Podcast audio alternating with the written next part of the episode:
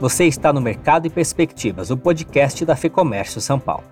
Neste episódio, recebemos Diego Esquiano, diretor da rede de cafeterias Havana aqui no Brasil. A marca argentina, famosa pelos seus doces de leite e alfajores, foi fundada em 1939 na cidade de Buenos Aires e chegou ao Brasil mais de 60 anos depois, em 2006. Atualmente, a Havana conta com cerca de 130 lojas em 20 estados brasileiros e, na contramão da crise, apresentou um crescimento de 30% no país só no ano passado.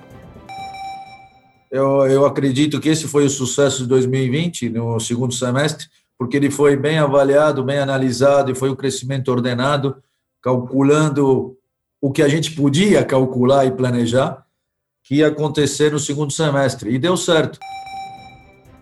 Este ano a rede segue com um plano ambicioso de expansão, amparado em novas experiências e formatos.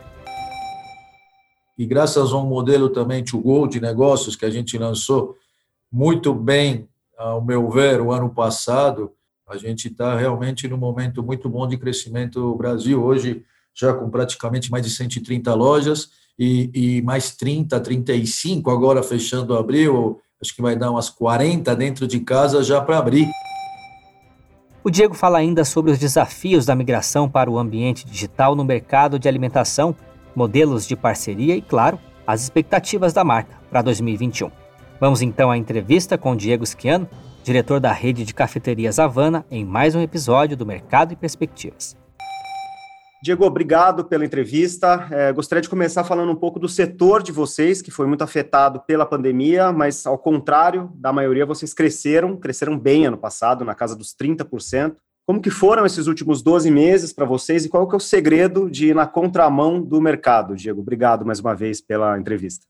Bem, Fernando, bom dia. Um prazer estar aqui falando com vocês e com toda a audiência. É, na verdade, foi muito difícil, como todo o mercado, né? A gente, no ano passado, fechou, fecharam as lojas de todo o Brasil, né? A gente estava saindo de um 2019 muito promissor, né, para 2020, com mais de 100 lojas.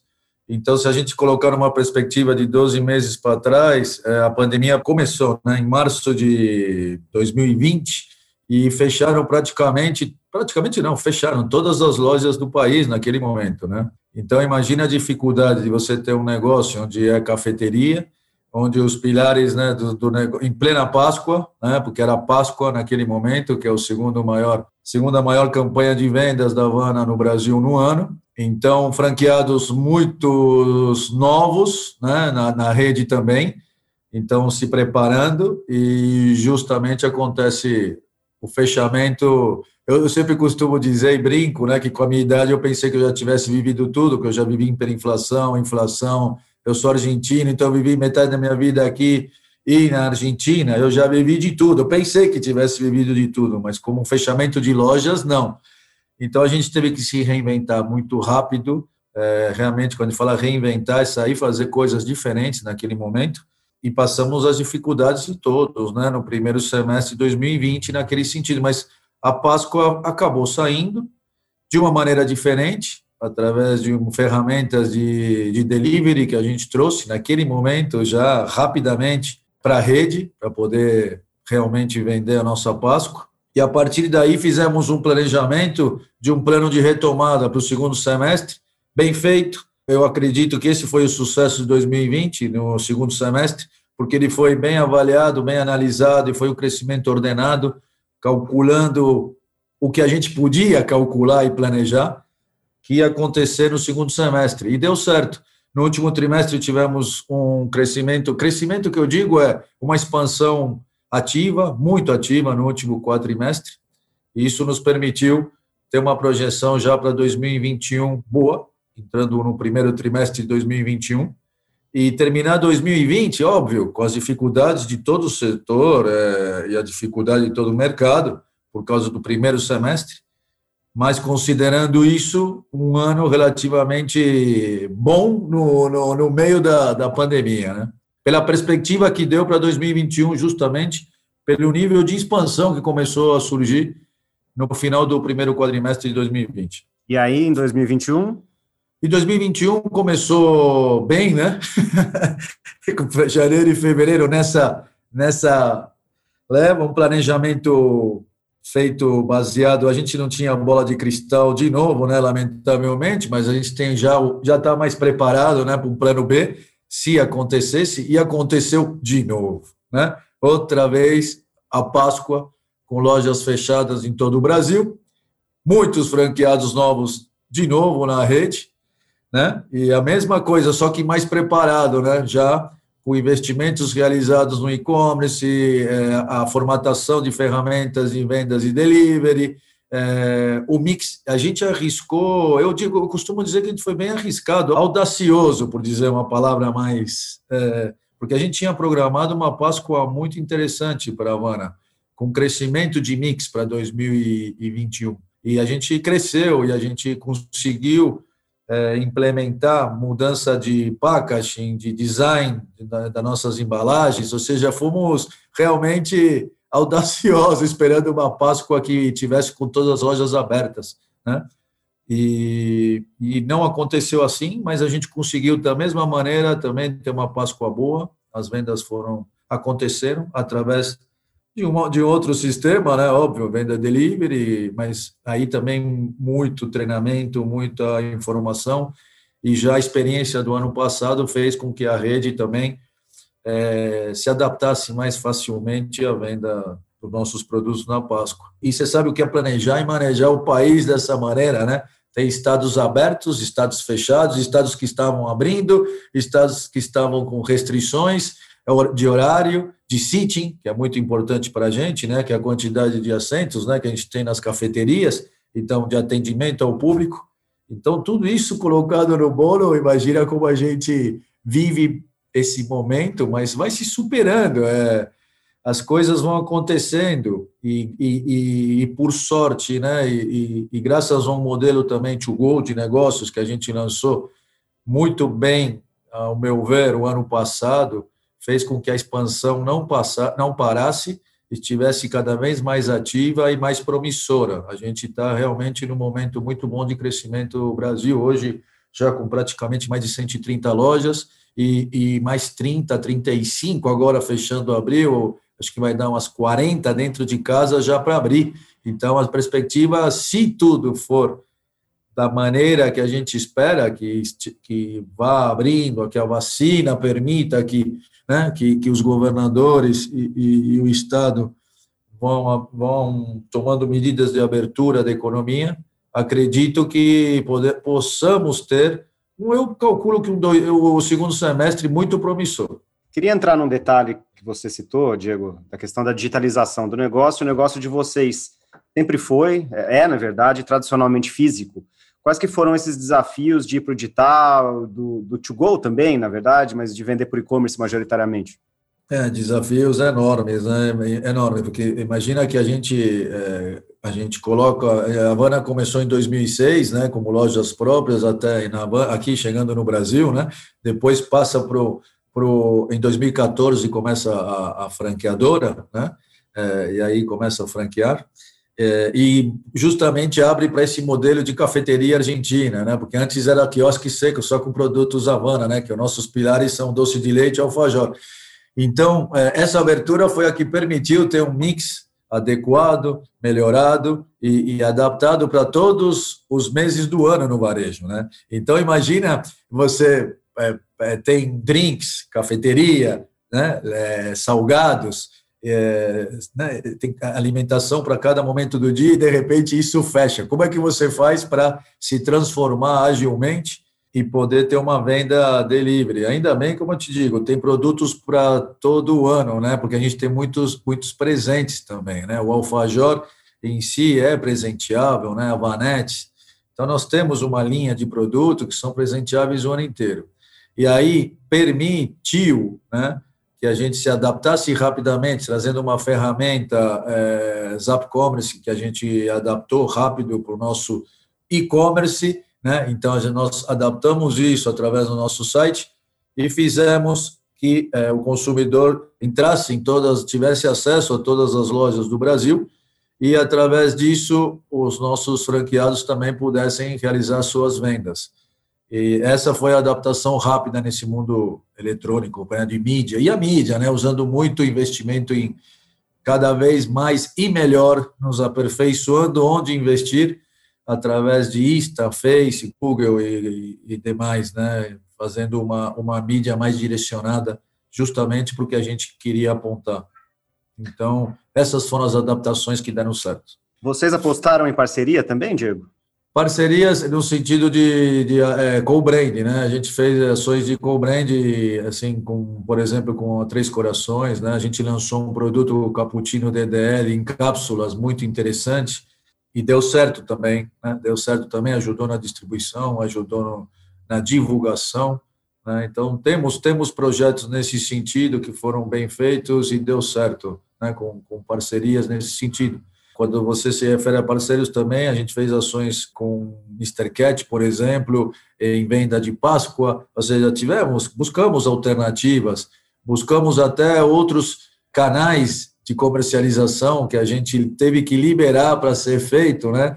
como padarias gourmets, churrascarias gourmets, ou seja, fomos muito criativos onde, onde poder vender naquele momento, saindo né, da loja. Né? Tinha que se reinventar, porque eram os canais que estavam abertos, supermercados, que a gente já vende também né, nos supermercados, é, nosso doce de leite principalmente, e produtos sazonais, né, como Páscoa e Panetone, no, no Natal, né? Então a gente também tem entrada nesse canal, esse canal estava aberto, também facilitou a nossa a nossa comercialização por esses canais. Vocês trabalham com três modelos de negócio, majoritariamente, que é a cafeteria, o to-go e os quiosques, como você mencionou agora. Você acredita que o formato dos negócios tende a mudar por conta da pandemia, da digitalização, Sim. dos novos modelos? É um, é um... Eu acho que teve uma readaptação, né? A gente realmente aproveitou o momento de mercado. Eu acho que tem oportunidade hoje, é, você analisando, a Havana, ela, no, no conceito tradicional, ela foi quebrando vários paradigmas ao, ao redor desses últimos três anos. Eu considero aqui no Brasil, a gente sempre tinha que a Havana atingia uma classe A e B, e eu falava, isso é paradigma, eu acho que a gente tem que abrir, a gente, é, por exemplo, hoje está em shoppings mais populares, né, ruas mais populares, e está dando super certo, eu falava que isso era paradigma, que a classe C também tinha acesso aos nossos produtos, que tinha consumidor para isso, porque a gente tem produto para cada classe social, né, e a gente tenta abranger realmente é, todas as, a, todos os nossos consumidores nesse sentido, e deu certo.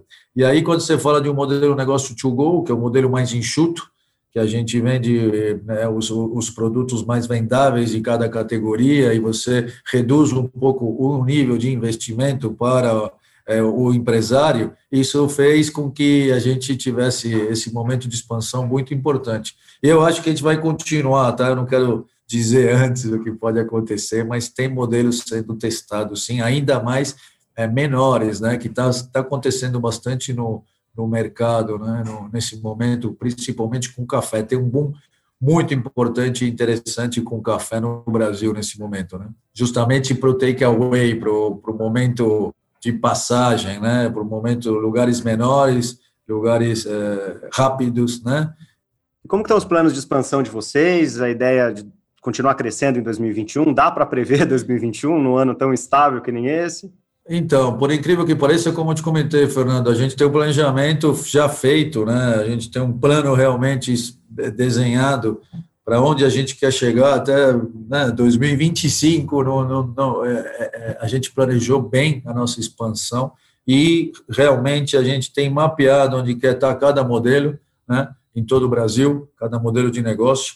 E eu acho que isso está ajudando muito né, nesse momento, porque o investidor já nos procura, né, o, o, já vê a Havana e já sabe, a gente já direciona para onde a gente, através do seu perfil de, de candidato, para onde ele pode melhor se adaptar. Isso nos dá uma abrangência é, no Brasil todo importante e um direcionamento claro né, para o nosso empreendedor, é, para o nosso futuro franqueado nesse caso, de onde ele possa, pode ter o, o, o, a abertura do seu negócio.